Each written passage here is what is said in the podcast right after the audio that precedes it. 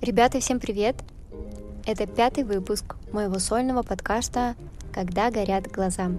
И меня все еще зовут Маша.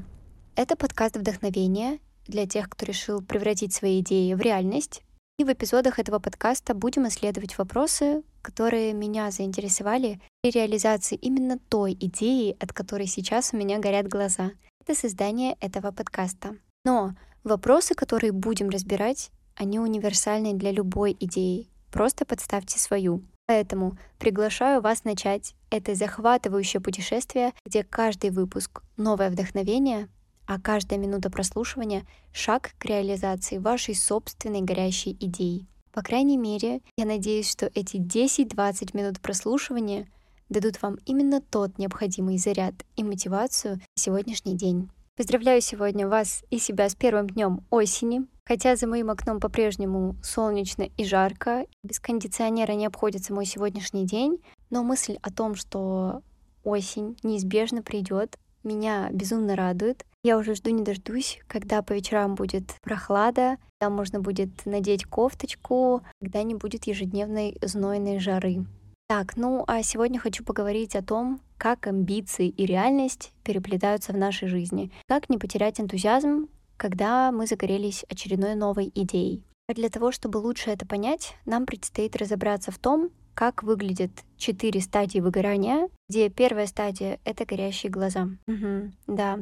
И как не допустить, чтобы наше состояние было похоже на состояние зомби, где нас уже мало чего радует, ну и как помочь себе, если мы все-таки допустили состояние зомби. Но первое, что хочу вас спросить, было ли у вас такое, когда вы так сильно зажигались идеей, что разум будто отключался?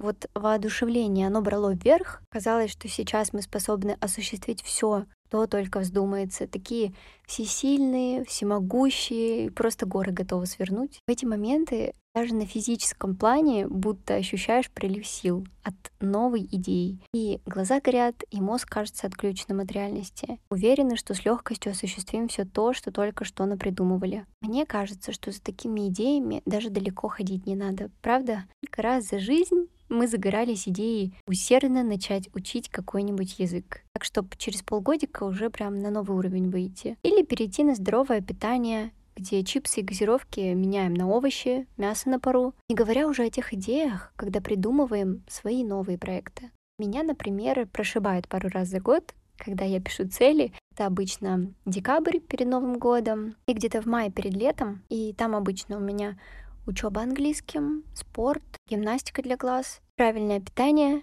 и еще сверху реализация какой-нибудь идеи, списка, еще пару-тройка целей. Все это, конечно, делать нужно каждый день, чтобы результат был. Ну и вот после трех-четырех таких дней, когда я попытаюсь совмещать несовмещаемое и впихнуть в свой нерезиновый день все задачки, ясность мыслей возвращаются. Приходит осознание, что план-то ерунда, нужен новый. С новым тоже как-то не получается, спойлер. Потом мне обязательно кто-то мешает выполнить все эти задумки. Обычно слишком много дел на работе, дома. Э, переезд, и мне пока не до этого.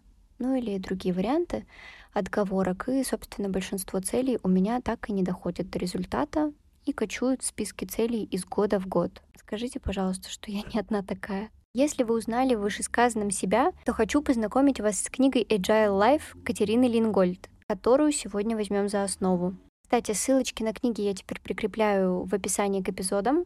Там можно посмотреть отзывы на них, почитать ознакомительный фрагмент, глянуть цену. В общем, все для вашего удобства. Возвращаемся к Катерине Лингольд. Она говорит нам о том, что, оказывается, период прилива безудержной энергии и слепой влюбленности в свою идею — это уже первая стадия выгорания из четырех. Как в этой книге выглядят четыре стадии выгорания? Сверхоптимист это когда у нас появляется мысль «я все могу», вот это я тут придумал, ой, что будет. Вторая стадия — это новатор. Когда мы понимаем, что старое для нас уже не работает, нужно придумать что-то новенькое, чтобы вот в этот раз точно заработало. Угу. Дальше, третья стадия — прокурор. Когда не получилось, и мы ищем виноватых. Кругом все виноваты, что у меня не получилось. И последняя стадия — это стадия зомби, выхода нет, смысла ни в чем нет, хочется лежать и смотреть в потолок. Возможно, кажется, что стадии звучат как персонажи из книги, но на самом деле эти стадии хорошо знакомы нам в реальной жизни. И давайте поподробнее остановимся на этих этапах. Как мы видим, на первых двух этапах выгорания появляется стремление начать что-то новенькое. Это как всплеск дофамина, который мотивирует нас искать изменения, реализовать ту самую идею, перейти на другую работу, пересмотреть жизнь, начать новую учебу. Мы энергично в этот момент ставим перед собой новые и новые цели, исследуем методы, как их улучшить. Надеемся, что они решат все наши проблемы. Конечно же, эта цель занимает все наши мысли. В любом удобном случае мы говорим только об этом, и в любое свободное время занимаемся только этим. И ночью, и выходные. И этот слепой энтузиазм уже первые звоночки,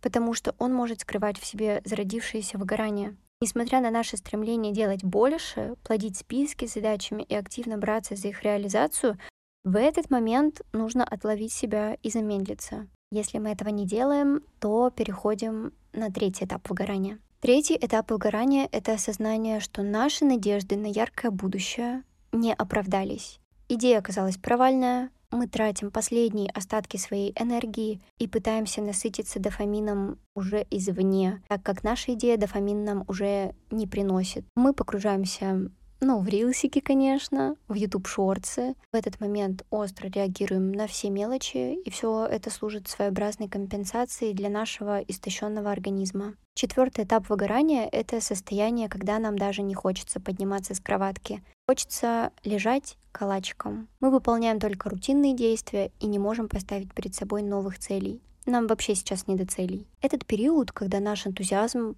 полностью угасает, и мы переходим в депрессивное состояние. Я надеюсь, что у вас получилось отследить, на каком этапе вы сейчас находитесь, и вовремя остановиться. Так вот, выход из последней стадии выгорания требует времени и усилий. Он, к сожалению, не происходит за пару дней, поэтому так важно не скатываться туда и отслеживать наше состояние. Но если случилось так, что после очередной перегрузки мы нашли себя лежащим на кровати, без настроения, не способным ничего делать, то вот как Екатерина Лингольд предлагает помочь себе. Восстановление ресурсов включает в себя две основные сферы — физическую и эмоциональную энергию. Физически — это про наши базовые потребности. Первым нужно наладить сон, независимо от того, какое у нас замечательное окружение или вкусная еда, если мы не высыпаемся в течение недели, наше настроение и общее состояние страдает. То же самое относится к нашему режиму питания и другим факторам, которые поддерживают наше физическое состояние. Следующим обязательно налаживаем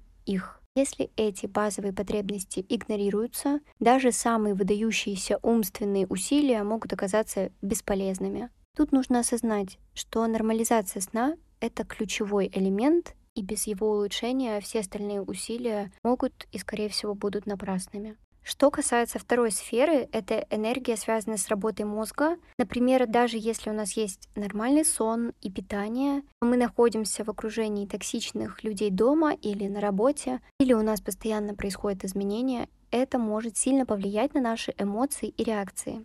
И, наконец, третий аспект это энергия смысла, о которой писал Виктор Франкл и на которую опирается Катерина Лингольд в своей книге. Эта энергия связана с нашим пониманием смысла и цели в жизни. Глобальненько, да? Когда мы делаем что-то, что использует наши сильные стороны и приносит благо не только нам, но и другим. Это может стать мощным источником энергии. Это напоминает нам, что мы социальные существа, и наше счастье связано не только с собой, но и с влиянием на мир вокруг нас. Подытожим, что мы делаем, если уже упали на кровать без сил? Думаем про сон. Самой главной задачей на этой неделе становится задача выспаться. Параллельно хорошо кушаем, тискаем собачку или кошечку, если она у нас есть, ограничиваем общение с токсичными и неприятными для нас людьми. Людьми, которые могут сказать сейчас «А я же говорила, слишком много ты на себя взвалила» и прочее. Вот прямо говорим им «не сегодня», будет жирным плюсом, если можем обратиться к профессиональному психологу, который поможет качественно выйти из этой ситуации и еще поможет помощь другим, если мы можем сейчас принести пользу не только себе, но еще кому-то. Возвращаемся к теме выпуска «Как нам сохранить здоровый энтузиазм и продолжать делать то, что нам нравится». Следить за своим ощущением и отлавливать, если мы видим, что ставим сверх задачи, которые не укладываются в те часы, что у нас есть в дне, ведь мы имеем ограниченное количество времени. Катерина Лейнгольд говорит нам, что если исключить время, затрачиваемое на сон, гигиенические процедуры, прием пищи, то у нас остается приблизительно 100 часов в неделю. На большее нам нельзя рассчитывать. Необходимо управлять только этим временем и управлять им разумно. Честно оцениваем, укладываются ли наши задачи в 100 часов в неделю, потому что часто мы вдохновляемся новыми идеями, ставим перед собой глобальные задачи, но забываем учесть, насколько это сочетается с нашей текущей жизнью, где нам нужно работать, гулять с собакой или, например, водить детей в садик, ходить по магазинам и, что немаловажно, отдыхать. После того, как оценили задачи, расставляем приоритеты, что сейчас важнее. Закладываем в день, например, 2 часа на наш проект. По прошествии двух часов принудительно закрываем компьютер и бежим отдыхать. У меня, как я думаю, и многих из вас, есть подсознательное желание все успеть. Хочется растить идеи, продвигаться по карьере, развиваться и в то же время проводить больше времени с семьей. Однако это желание сталкивается с реальностью, и да, невозможно успеть все. Книгу Agile Life пересказать полностью в этом выпуске никак не получится, но хочу зачитать еще один интересный момент, который мы можем забрать с собой в жизнь и который должен нам помочь. Вообще, Agile Life основана на концепции, которая гласит, что любая деятельность должна быть структурированной и иметь свои регулярные циклы, например, длиной в 4 недели. Этот цикл в 4 недели включает в себя 4 ключевые этапа — планирование, реализацию, анализ и восстановление. Этот подход заимствованный из методологии разработки программного обеспечения Agile, и он позволяет нам подходить к целям гибко и осознанно. Применительно к нашей идее, например, мы собираемся переучиться на новую профессию, актуальненько, мне кажется. Мы планируем нашу идею, как это должно быть реализовано. Подготавливаем план учебы неделю. Потом приступаем к ее реализации. И неделю смотрим, как это работает для нас?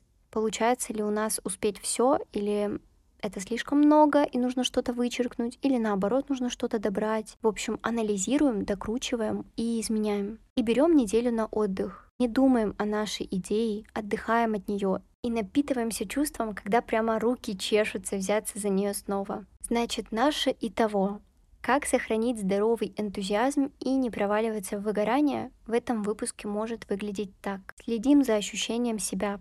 Это важно. Честно оцениваем, планируем, сколько времени закладываем на конкретное дело, идею, проект. Расставляем приоритеты по задачам и приступаем к их реализации. Обязательно анализируем, все ли мы делаем ок, изменяем этот процесс под себя и делаем как лучше. И последнее, даем себе время на восстановление. Давайте будем гибкими, слушать себя и лучше медленно, но верно идти к своим результатам, чем брать на себя непосильное и забрасывать очередную идею, думая, что она не для нас. Для нас. Нам только нужно разумнее подходить к ее осуществлению.